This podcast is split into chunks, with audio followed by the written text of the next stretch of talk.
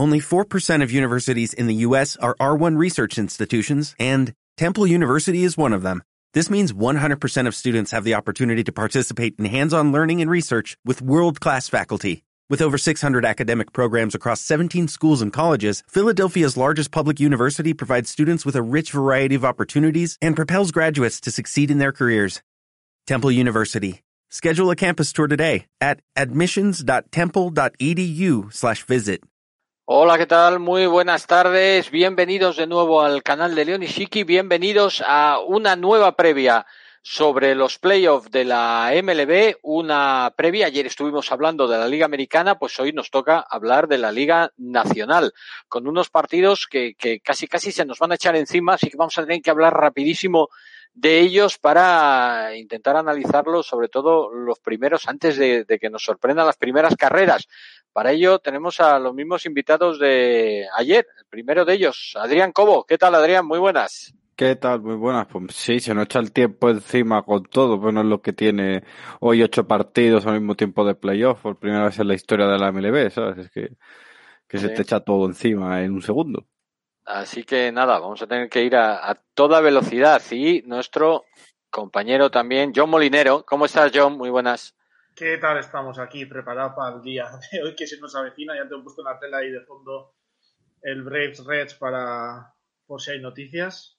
Sí. Nada, eh... si, si, analizamos bien, eh, esperemos que quede bien y que no salga luego un Dusty Baker que mete a dos abridores en el mismo partido y cosas de esas. Muy bien, bueno, pues eh, vamos a hablar de, eh, de la Liga Nacional. Ayer estuvimos hablando de la Liga Americana, hicimos nuestros eh, predicciones que, bueno, pues algunas han salido más o menos bien, otras han sido una chapuza, lo habitual, ¿no? Cuando se hacen predicciones, unas se aciertan, otras se, la mayoría se fallan. Pero hoy nos vamos a meter con, con la Liga Nacional. Adrián, sin más, eh, comenzamos un poquito como, como empezamos ayer.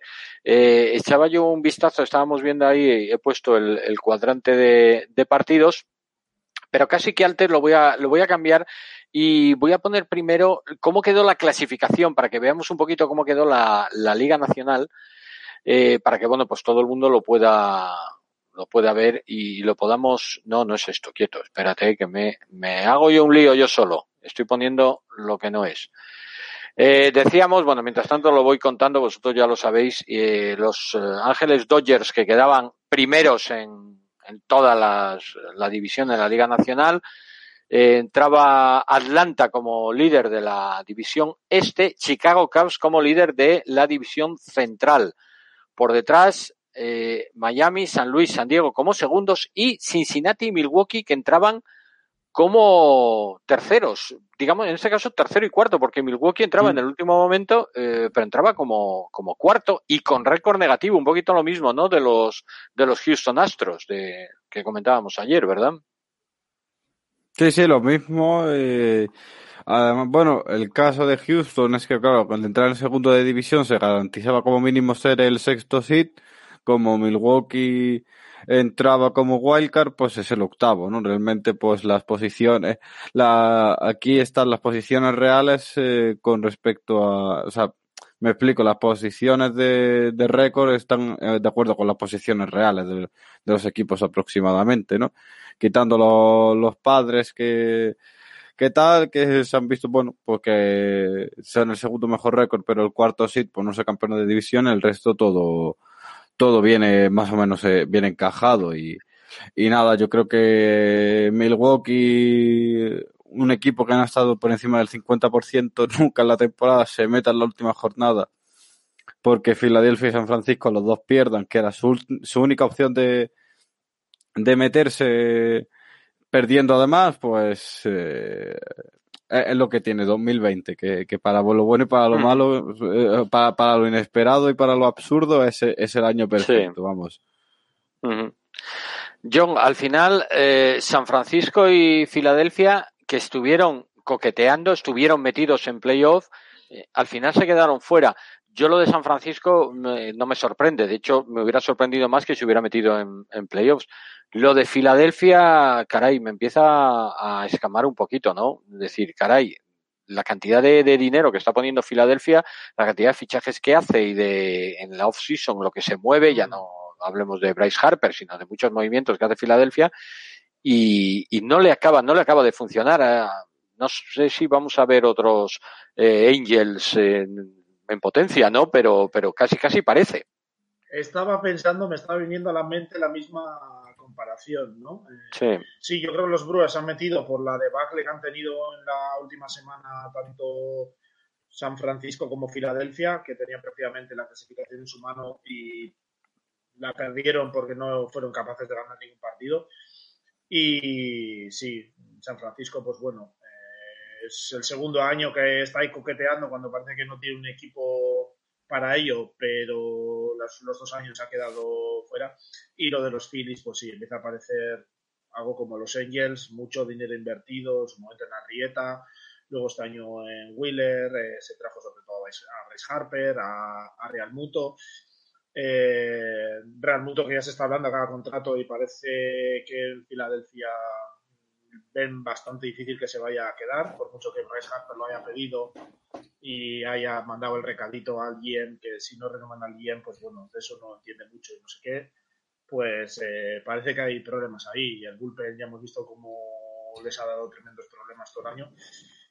Pues sí, supongo que es esas cosas como los Angels, que tienen una cartera, sí, con millones, todos los que quieras del mundo, pero hay que saber también dónde, cómo invertirlos, ¿no? Y por qué jugadores pujar y cómo configurar el equipo.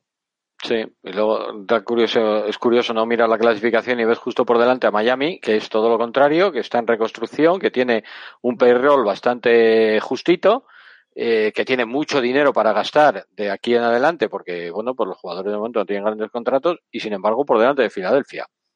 No sé, son de estas cosas raras que tiene el béisbol y que por otra parte pues lo hace tan entretenido, ¿no? Sí, a ver, Miami yo creo que ha sido un poco por la situación de, este año. Me alegro un montón que estén y ojalá puedan llegar lejos en, los playoffs. Pero es un equipo que está en reconstrucción, pero yo creo que en las primeras fases de la reconstrucción, ¿no? Eh, los primeros años se dedicó a, eliminar gastos y luego se ha, empezado la reconstrucción y yo creo que están bastante por detrás de Toronto, de los White Sox, obviamente, en ese proceso y bueno, les ha coincidido pues una temporada un poco extraña, que han podido juntar victorias y pues ojalá les vaya muy bien, pero yo creo que es más por esta temporada de 60 partidos. Sí. Bueno, vamos a meternos ya de lleno con los encuentros que, que prácticamente se están iniciando ya. De hecho, ya se ha iniciado el partido entre Reds y, Braves. Y, y, vamos a empezar, Adrián, si te parece, precisamente por esta eliminatoria entre Cincinnati Reds y eh, Atlanta Braves. Atlanta que viene de ganar su división, acaba como el sit con el número 2 y se va a encontrar, yo no sé si al eh, candidato que nadie quería, ¿no? Que eran los Cincinnati Reds, más que nada por cómo han acabado la temporada, ¿no? Y porque hoy además eh, vamos a, o, van a colocar en el montículo a un Trevor Bauer que ha hecho, yo no sé decir la temporada de, de su vida, pero casi casi, ¿no? En este mini año de, de béisbol. Sí, porque, bueno, al final de 2018, con la cosa de que fue temporada normal y tal, es un, es un temporadón y está, tiene el asterisco de que es corta, pero aún así, Bauer ha, jugado muy, muy bien todo el año y eso es un candidato a ya una, al final, con lo cual, bueno, eh, eh, los, los Reds eh, es un equipo que parece que eso, que tiene muchas armas para y muchos lo diré, con muchos argumentos a la hora de ganar un partido, pero como que no termina de conjugarse todo a la vez, ¿no? Al final es, tienen buen picheo, no tienen man bullpen, a lo mejor podrían reforzar por ahí en, en free agency, pero no, no es el peor bullpen de, de playoff, por ejemplo, tienen muy, tienen bateo bastante sólido, pero, por ejemplo, eh, es el peor Babip de, la competición, eh, pero sin embargo tienen muchos jugadores por encima del bateando por, por encima de la media, es como que eh, le, cuesta colocar bolas en juego, pero cuando lo hacen son muy buenos, es que eh, es un equipo de Cincinnati al final como que te puede ganar con, con muchos argumentos, es muy predecible, tanto para lo bueno como para lo malo, y es bastante peligroso en playoff. John, Trevor Bauer por Cincinnati, Max Fried por eh, Atlanta. Atlanta que tiene eh, una línea de bateo eh, que la verdad aterroriza a cualquiera. Probablemente a Bauer no, porque este está de vuelta de todo. Pero, pero caray, Ozuna, Acuña, se me ha ido el nombre de Acuña, Freeman, que, que lo de Freeman es, bueno, Fernando Díaz está, dice que tiene que ser el, el, MVP de la, de la temporada. Desde luego la, la línea de bateo de, Atlanta, bueno, asusta, ¿no? Creo que es una de las mejores de la Liga Nacional. Sí, yo creo que tiene que ser, eh, eso te iba a decir precisamente, de las, más, de las mejores, de las más potentes. Y seguramente el gran argumento de los Braves si quieren competir, ¿no? Porque tienen en la rotación Seafried, Ryan Anderson, tiene la. Pero luego detrás está la duda, tiene un bullpen muy bueno, yo creo, un veterano además, que le puede sacar las castañas del fuego en un momento dado. Quizás eh, Cal Wright que podría ser el tercer abridor, lo ha hecho bastante bien en las dos últimas aperturas y consigue eh, mantener ese ritmo, pues puede ser una de las grandes claves del equipo eh, para estos playoffs, ese tercer abridor.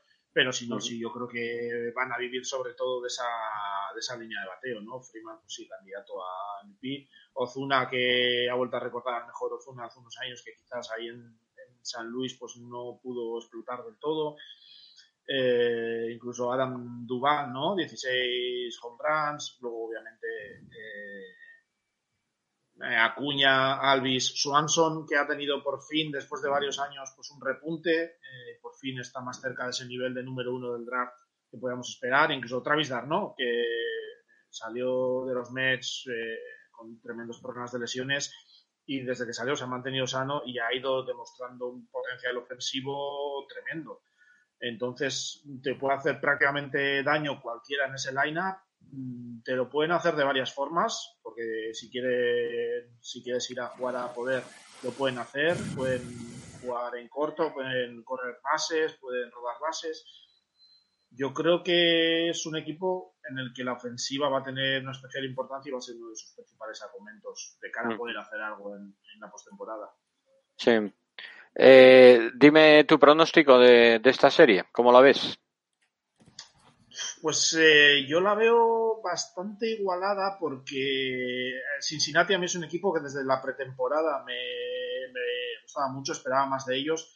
Sí que es verdad que parece que no han conseguido conjugar todo a la vez, que había momentos que funcionaba el picheo, momentos que funcionaba la ofensiva, pero creo que vienen en un buen momento y yo creo que pueden dar el susto eh, si sobre todo una serie de tres partidos que, que Bauer, Castillo y tal puedan un poco contener esa ofensiva de, de Atlanta y si Atlanta no consigue encontrarse de tercer abridor, pues quizás tengan opciones Cincinnati de, de pasar de ronda. Yo creo que es otro partido eh, candidato a, o sea, otra serie, perdón, candidato a upset y no me sorprendería un 1-2 para, para Cincinnati para Cincinnati. Adrián, tú me decías antes que no te gustaba esto de los pronósticos y todo esto, porque luego la verdad es que, claro, eh, pifiamos eh, tremendamente, pero da igual, aquí hay que mojarse, tío. Estamos no, no, mojo, hay que mojarse. Yo me mojo, lo que pasa es que después la gente me dice, es que has gafado. Digo, si es que soy un gafe de manual, coño, ¿qué quieres pero si es que gafamos todos, Adrián, si es que somos todos unos inútiles. y no tenemos ni puñetera idea de nada. Pero si, todos los años tenemos la excusa de que el béisbol, sobre todo en postemporada, es impredecible, este año Sí, este año todavía Es que, claro, es que he dicho que Miami gana las World Series, pero es que esto es súper impredecible y puede pasar de todo y, y nada, no ha pasado, pero bueno. No, pero yo eh, Atlanta 2-1. Atlanta 2-1. Bueno, yo estoy más con Adrián, lo siento John, pero yo también estoy con Atlanta 2-1 también. ¿eh? Que, Atlanta tiene el potencial en, ese line-up, ya decía yo, puede juntarse hoy el, el line-up y reventar a Bauer y sacarle en dos entradas, sacarle del partido. Sí, totalmente. Vamos, John, voy ahora contigo con el siguiente partido. Quizás a priori da la sensación de que es el, el más eh, desequilibrado, ¿no? Eh, Chicago Cubs frente a Miami Marlins. Da la sensación, lo que pasa es que decimos lo de siempre, claro, a tres partidos puede pasar de todo. Los Marlins tienen una grandísima ventaja. que es que ya para ellos estar aquí es un premio gordísimo, ya, ya es lo máximo. Yo creo que lo hubieran firmado antes de, empezar la temporada, ¿no? Y, y, claro, para los Cubs, en cambio, sería un fracaso estrepitoso no pasar esta ronda frente a unos Marlins que simplemente no se juegan nada y que para ellos todo lo que sea ganar. Quiero decir con esto que, caray, que pueden ser partidos trampa, a pesar de que yo digo que va a ganar los Cubs 2-0, es mi opinión, pero ¿no crees, John, que a lo mejor puede ser un, un poco una serie trampa para, para los Cubs? Totalmente, totalmente. También es verdad, tengo que decir que de, se han metido cuatro equipos de, de la central en los playoffs, pero quitando Cincinnati, eh, no hay ninguno que me motive especialmente de cara a, que no veo a ninguno con excesivas opciones, ni siquiera Chicago eh, porque sí, tienen a Hendrix, a Darvish, que ha hecho un temporadón, eh, al Zolai lo, ha hecho muy bien también. Pero luego no veo, no sé, ese lineup mm, creo que ha pegado un bajón tremendo. Lo de Chris Bryan es de, de juzgado de guardia. Sí, totalmente. Javi Baez parecido, eh, el lineup sobre todo. Y yo pensaba, por ejemplo, que, uno de los grandes beneficiados en la nacional eh, con lo del DH iba a ser Kyle Barber, porque siempre se ha hablado de que es un jugador con un tremendo potencial ofensivo, pero que no tiene un hueco a la defensiva. Y pensaba que lo iba a poder aprovechar más, ya ha tenido una temporada floja. Mm, no sé, no es un equipo. Yo creo que deberían pasar de, ronda. Sí. puede ser incluso perfectamente 2-0, porque por lo menos a nivel de nombres debe ser muy superior a Miami pero se puede llevar un susto como no se lo tomen en serio, porque Miami tiene una rotación, tiene tres pitchers que le pueden dar un susto a, Chicago, con tal y como está la ofensiva de Chicago sobre todo, con Pablo López, Sixto Sánchez y Sandy Alcántara, y les pueden dar un susto. Y Miami, eh, pues es un equipo que sí, yo creo que en una temporada de 162 partidos hubiese acabado cayendo, pero yo les he visto bastante este año y saben la capacidad que tienen en, ataque, saben lo que pueden hacer y lo intentan aprovechar. No tienen miedo de robar bases, de jugar en corto, de aprovechar cualquier despiste del rival para, avanzar alguna base extra. Y yo creo que como Chicago se duerme un poco en los laureles y tal, le puede dar un susto a Miami. Adrián, nos eh, decía yo, nos hablaba de Alcántara, va a abrir Alcántara hoy por, por Miami Enfrente se va a encontrar a Kyle Hendricks. No sé si para ti eso es una sorpresa. A mí, la verdad que reconozco que Hendricks es un pitcher que a mí personalmente me gusta muchísimo, es uno de mis preferidos. Eh, me gusta mucho su estilo y me, siempre, además, para las fantasy, siempre que puedo le, le pillo, porque además es un jugador que no sé por qué no, no, no es de los que tiene así mucho hype y la gente pues no va por él. Entonces me lo, me lo trinco yo. Pero sinceramente, yo esperaba a Darvish como este, en este primer partido. ¿Te sorprende a ti que sea Hendrix el, el que abra este partido y hayan preferido eh, los Caps dejar a, a, Darvish para el segundo? Pues eh, sin darme la verdad, la verdad es que no, pero porque eh, como que Hendrix siempre ha sido como una opción, siempre que ha estado eh, en los casos de pretemporada, como de, de abridor siempre en los partidos de de, primeros partidos y tal, que es como, bueno, creo que no me, no me sorprende tanto. Eh, además está hablando mucha gente que querían darle un partido más de descanso a, a Darvish para que llegara más, más fresco a este partido de, de playoff y, y tal, así que, que no me sorprende, ya te digo que yo, eh, de hecho, empezó el wildcard de hace dos años Hendrix, que tampoco era la primera opción y, eh, y lo jugó él aunque perdiesen, aunque perdiesen los, los Caps, así que eso, las dos últimas series de pretemporada que han tenido a ellos ha, ha, sido el primer abridor y no, no me sorprendía tanto. Y tiene sentido darle un, un día más a Darvish y, y que se y que juega el segundo partido así que no no no me parece mal ni, ni me sorprende ni me parece mala mala idea porque como que es una, una cuestión de confianza que han tenido con él eh, los últimos años de que juegue él de, de primeras y, y lleva un, mes de septiembre muy muy bueno además ¿También crees que ganan los, los Cavs esta, esta eh, serie? Sí, 2-0 también. Sí, pero eh, no es por nada, sino porque no creo que Miami fuera de su estadio tenga tantos argumentos ofensivos como para para plantarle cara a los Caps. Otra cosa es que, por ejemplo, tiren los partidos en el bullpen, que es algo que han hecho a principio de temporada mucho, que de repente les venga ese mal de altura que, que tienen eh, en el picheo eh, cerrador y tal, y, y por ahí tiene una opción de victoria bastante clara Miami. Además es un equipo que batea bastante las últimas entradas y eso. Así que bueno, por, esa parte podría ser que se conjuguen esos dos acontecimientos con que Caps eh, empiece mal el, el bullpen como principios de año y lo y Miami le dé por batear como en, las entradas 7, 7, 8 y 9 y que puedan por ahí ganar algún partido. Pero...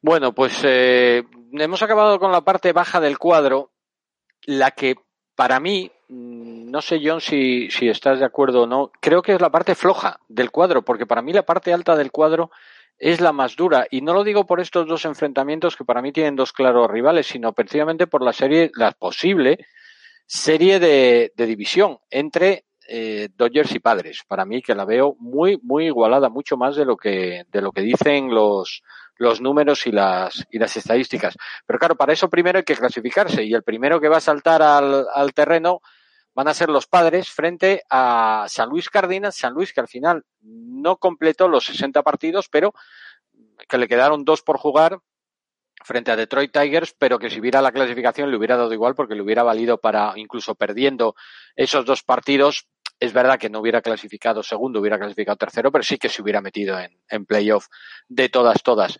Eh, yo, esta serie, eh, yo sinceramente no veo a San Luis con opciones de hacerle pupa a, San Diego. No sé cómo lo ves tú, John. A ver, es que yo vuelvo a decir,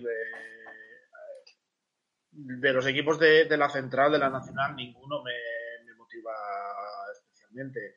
Eh, creo que han ido pasando, o sea, han entrado cuatro porque eh, la diferencia que había, había en la en la Nacional Oeste, eh, seguramente entre Dodgers y Padres y el resto, pues han hecho que de esos tres últimos ganaran pocos partidos y en, la Este se han hecho mucho daño. Y aquí, pues bueno, han ido acumulando victorias, han acabado todos con récords apañados y han podido entrar también a base de, aprovecharse de, de, los Pirates un poco.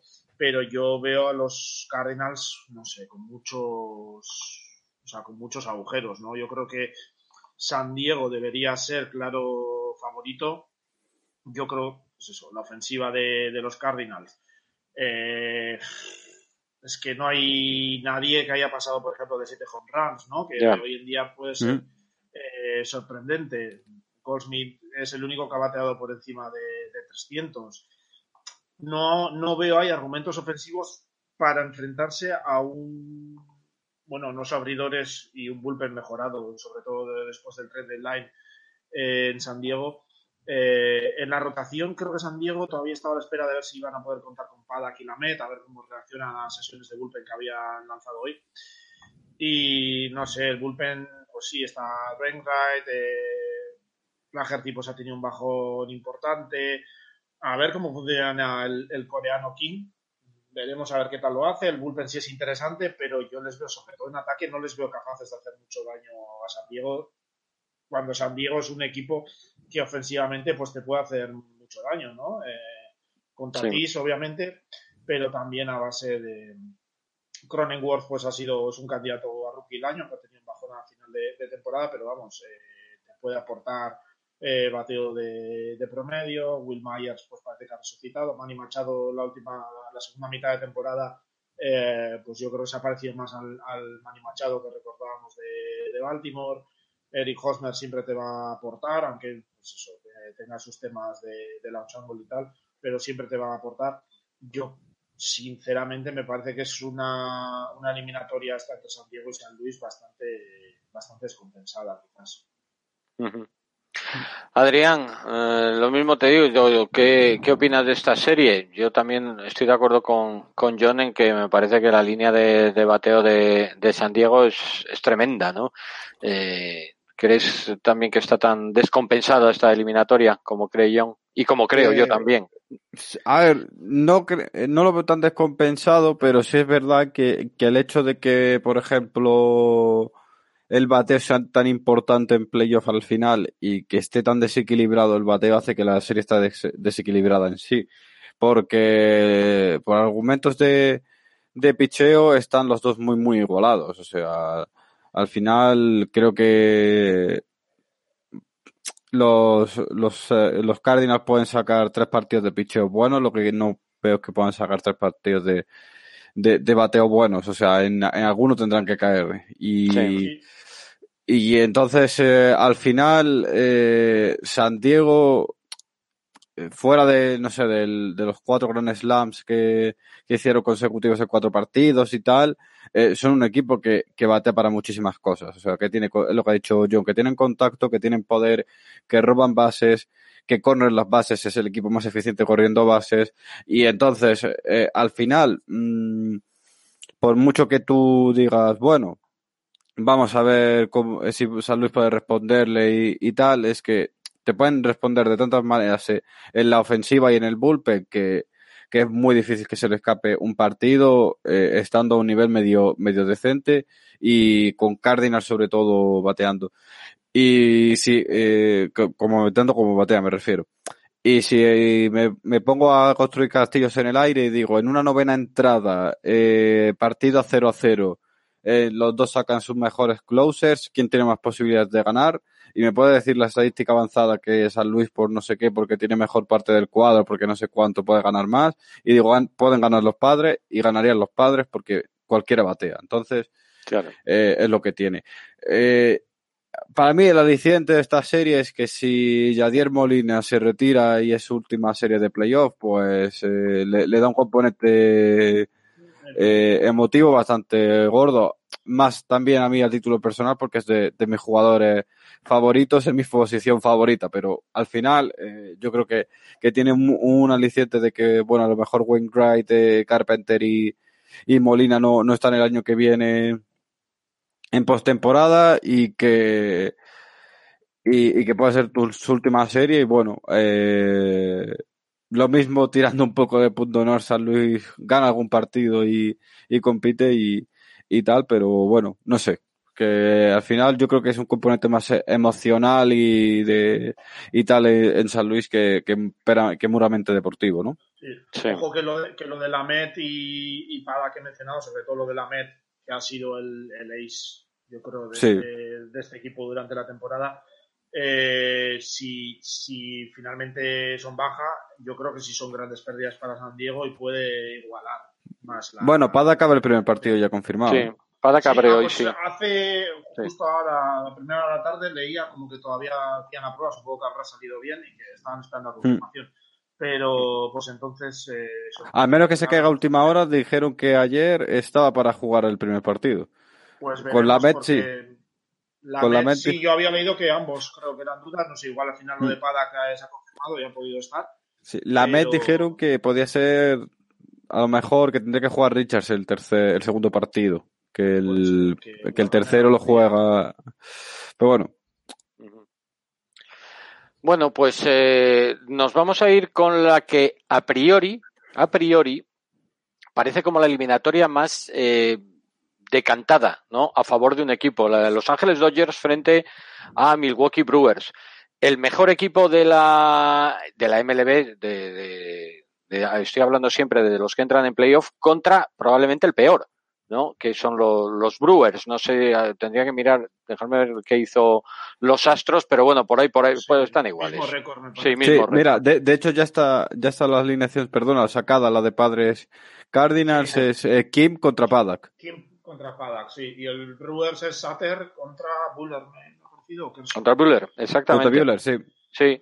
Eso, eso te iba a preguntar. Mira, Adrián, eh, ahí sí que me ha sorprendido, vamos, no me ha sorprendido, porque lo esperaba. Esperaba que Walker Buehler abriera el primer partido, más que nada por, eh, por cómo venía moviendo la rotación Roberts Sí. en, en los últimos partidos. Estaba clarísimo que era Buehler 1, Clayton Kershaw 2.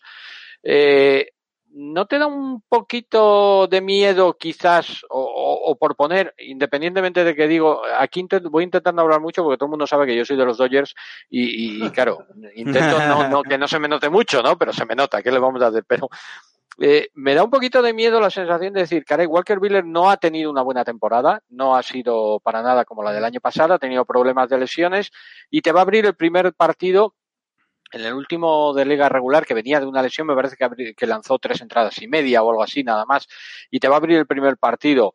Eh, no sé yo si a lo mejor no veremos un encuentro que a partir de la cuarta entrada empecemos a tirar de bullpen como locos. Aún así, eso sí, yo sigo pensando que los Dodgers son muy, muy superiores a los Brewers en, en esta eliminatoria. Eh, la última vez que vine aquí quitando ayer, ¿te acuerdas que hablamos del movimiento, de los movimientos de, de Dave Roberts con los pitchers en playoff y que eran sospechosos de muchas cosas?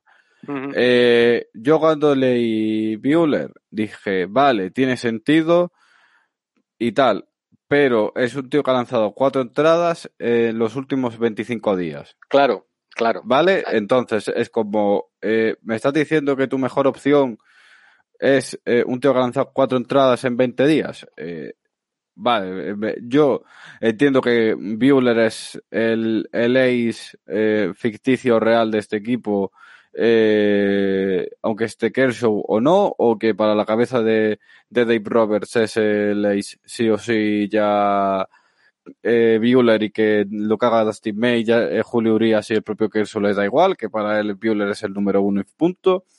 Pero me da que un tío que cuatro entradas en tres semanas eh, no es tu mejor opción, teniendo a, a, a Kershaw y a May como lo tienes.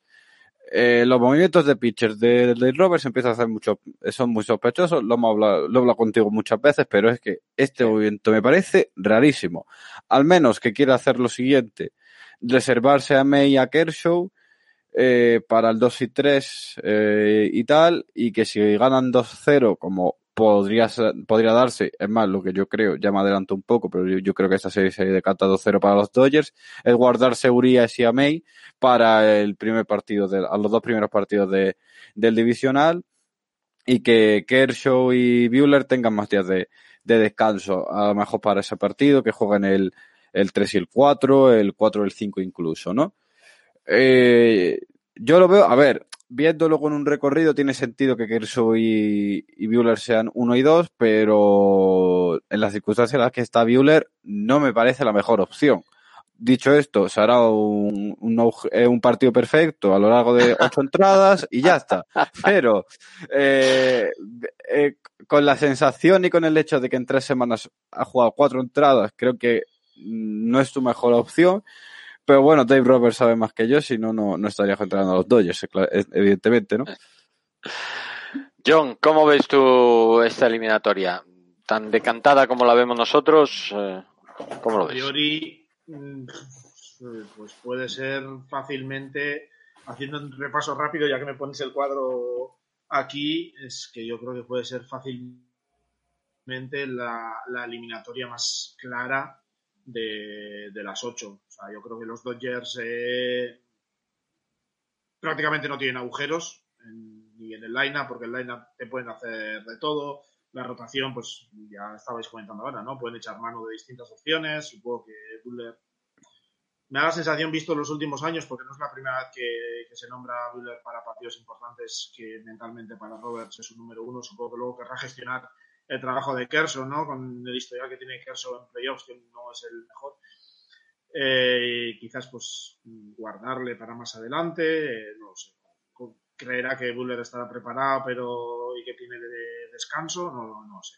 Pero yo creo que es, eh, los Dodgers son tremendamente superiores. Milwaukee, a mí casi me sorprende que estén en playoffs. Eh, sí. Obviamente han entrado por, por porque se ha ampliado a ocho equipos eh, los playoffs. Pero aún así, realmente me sorprende porque a mí no me gustaron nada los movimientos en off-season. Creo que empeoraron la plantilla considerablemente. Eh, han tenido piezas ahí en la, en la, rotación que les han salvado un poco la, la papeleta, ¿no? Eh, eh, Burns y compañía, pero no sé, yo creo que, que es un equipo bastante inferior a, a, los Dodgers.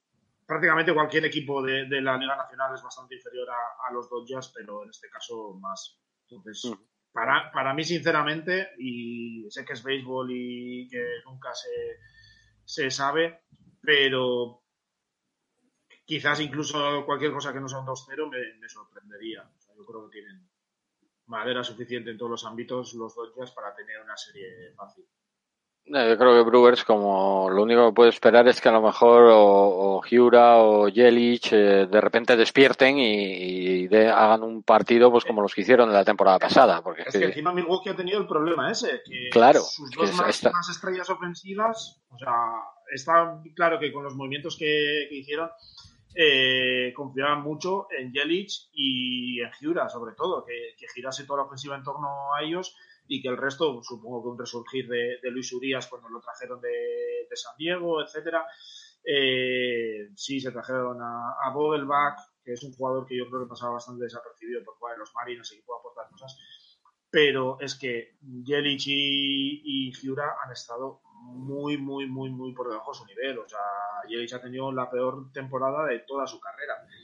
Y yo creo que eso les pesa que puede despertar ahora y que he visto, si viene Buller, que ha avanzado muy poco, puede venir falto de ritmo, le pueden anotar carreras al principio y que luego pueden aguantar y dar la campanada, sí, pero lo veo, lo veo bastante difícil. Bueno, pues ya le hemos pegado un repasito a estas eliminatorias de, la Liga Nacional. Nos vamos a ir a plantarnos delante de la tele a ver ya el, el Braves contra Reds, que ya están jugando, pero, pero antes de ello, eh, yo no me resisto, lógicamente. Ayer se han jugado cuatro partidos de la Liga Americana. Ayer hablamos de la Liga Americana. Simplemente una preguntita, Adrián. ¿Cuál de los cuatro partidos de la Liga Americana que se van a jugar hoy va a mandar a algún equipo para casa? ¿O los cuatro? ¿Tú cuál crees que se va a ir al tercer partido y cuál crees que no? Eh, yo creo que el tercer partido se va a ir el de el de Twins, el de la, el Twins y Cleveland van a ganar sus partidos, pero que White Sox y Tampa pasan de ronda hoy. John, ¿tú cómo lo ves? Yo de Twins, yo creo que sí, va a tercero. También diría que White Sox y Tampa pasan y la gran duda que tengo es Cleveland, que ayer todos esperábamos el duelo eh, histórico con Bieber y pues le dieron a Bieber hasta, hasta el carnet de, identidad. O sea, eh, prácticamente le, anotaron más carreras en, un partido que en, meses completos en, la temporada mm. regular. Entonces, eh, pues no sé qué, esperar. Yo lo, lo, decía ayer, creo que si los Yankees vienen Mm, pues Gleyber, eh, Judge, Stanton vienen bien, deberían de ser netamente superiores, yo creo que a toda la, liga americana. Y ayer se mostró eso, entonces yo tengo mis dudas, yo creo que los Yankees podrían ganar también hoy y acabar con el 2-0, pero... A ver, si Gleyber te va a... ¿Cómo puede salir ese partido, la verdad? A ver, si Gleyber te bate a 4 de 4, pues evidentemente. eh, aquí pasa todo el mundo. Otra cosa, a ver, eh, es lo que le digo hoy a, Damon Garrons de Athletic, que era como, vale, eh, si el problema de los Yankees no es que no tengan talento, el problema de los Yankees es que no tienen consistencia. el problema que tenían. El tema es que con el talento que tienen, y que no es, porque en el caso de Milwaukee decíamos ahora, ¿no? Yelich, Giura, tal, es que en el caso de los Yankees tienen seis o siete de, que pueden claro. Eh, tener impacto. Entonces, eh, si a poco que de esos tres estén más o menos bien y a su nivel, ya pueden hacer mucho daño. Entonces, tal cual. Por, cierto, que lo he revisado porque antes es lo que había dicho de la Met y Padak, no era la Met y Padak, sino la Met y Clevinger. ah, Clevinger. Ah, eso sí, me sonaba ah. Clevinger. No, Clevinger creo que estaba fuera de esta Clevinger está fuera, sí. De hecho, no está en el roster, sí. De hecho, eh, ah, sí, es verdad. Pone aquí, parece que lo ha confirmado ahora eh, Pasan, que ninguno de los dos está finalmente. Y que está en el Taxi Squad, pero, que también está Mackenzie Gore, pero que tiene a Padacoy, a Davis mañana y el tercer partido, pues Dios dirá, básicamente. Dios dirá, sí. Sí, yo había le había leído sí que Klevinger querían a ver si le podían recuperar para los partidos de la serie de división. Creo que les habían hecho a los dos hoy una sesión de bullpen para ver cómo respondían y al final parece que les han dejado fuera de, del roster. Muy bien, bueno, pues eh, yo simplemente os diré, eh, y aunque lo siento, Puri, que estás ahí en el chat y sé que me vas a reñir, pero creo que de los tres partidos de hoy, de los cuatro partidos de hoy, perdón, de la Liga Americana, tres se van a ir al, tercer partido. Solamente Tampa Bay eh, le va a ganar a, Toronto 2-0. Yo creo que los otros tres partidos se van a ir al, tercero. Pero eso ya lo sabremos mañana. Tendremos que esperar a mañana para ver qué partidos se juegan en el eh, tercer encuentro en la Liga Americana y cómo acaban estos partidos de la Liga Nacional su primer encuentro. Así que, chicos, eh, muchísimas gracias de nuevo por haberos pasado por aquí. Adrián, como siempre, muchas gracias. Luego te mando el audio para que lo subas al podcast a base robadas, como siempre. Y, oye, muchísimas gracias por, por pasarte. A ti, como siempre. Aquí abafando equipos desde 1997. Efectivamente, y que nos dure muchos años. John, eh, lo mismo te digo, muchísimas gracias por, por haberte pasado y por tus predicciones, como siempre. Nada, cuando quieras, ya sabes, mucha suerte para los Dodgers hoy en la serie y en los playoffs, que no la vais a necesitar, pero bueno, bueno. Que nunca está de más. Bueno, bueno, nunca está de más, efectivamente, que es lo que te decía antes. De repente Jelly despierta, te hace cuatro home runs y te hunde un partido. Así que quita, quita. Déjate. Y, y, nada, todos los demás, los que habéis estado en el chat, muchísimas gracias por, por haber estado ahí, muchísimas gracias por haber estado con nosotros y ahora simplemente lo que le digo a todo el mundo, eh, a ver los partidos que ya están en juego y nos seguiremos viendo en eh, aquí en el canal de Leonishiki y en el podcast de Bases Robadas. Gracias a todos por haber pasado por aquí. Hasta luego. Adiós. ¿No se merece tu familia lo mejor? Entonces, ¿por qué no los mejores huevos? Ahora, Egglands Best están disponibles en deliciosas opciones. Huevos clásicos, de gallina libre de jaula y orgánicos de Egglands, que ofrecen un sabor más delicioso y fresco de granja que le encantará a tu familia. En comparación con los huevos ordinarios, Egglands Best contiene la mejor nutrición como 6 veces más vitamina D, 10 veces más vitamina E y el doble de omega 3 y B12. Solo Egglands Best. Mejor sabor, mejor nutrición, mejores huevos. Visita egglandsbest.com para más información.